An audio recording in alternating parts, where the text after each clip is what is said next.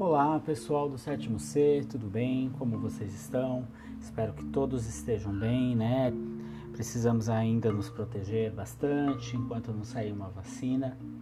Enquanto isso, precisamos ficar em casa, se necessário sair, se proteger, né? E tudo mais. E pessoal, o tema dessa semana é um tema também tão importante quanto uh, o coronavírus, que inclusive tá, está bem ligado né, essa questão, que é a questão das fake news. Então, nós vamos trabalhar leitura, interpretação, produção de texto, né?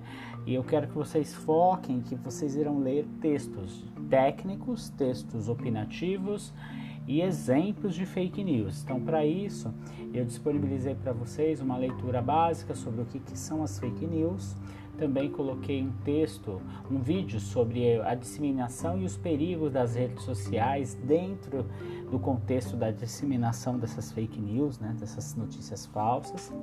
E além disso, coloquei para vocês lerem também, disponibilizei textos que, que dão exemplos do que são essas fake news, a questão do WhatsApp hoje em dia, como ele facilitou a divulgação dessas notícias falsas, né?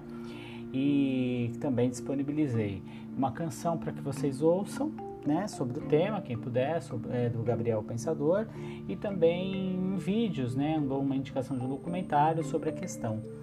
E depois que vocês lerem tudo isso, fizerem uma reflexão, pensarem sobre o que são essas fake news, como elas funcionam no nosso dia a dia, coloquei para vocês uma atividade de leitura, interpretação e produção de texto, tá? Então, para responder as questões que estão lá, é necessário que vocês tenham lido os materiais anteriores, né? Tenho feito uma compilação, uma espécie de apanhado crítico, analisado, pensado, para depois responder aos exercícios e também realizar a produção de, uma, de um pequeno texto, né? Sobre a, o tema da aula, tá certo? Então, vamos combater também, além da, do coronavírus, combater as fake news, que elas são prejudiciais para todos e principalmente para aqueles que acreditam nelas, né? Que acabam sendo prejudicados. Então, espero que todos vocês estejam bem, né?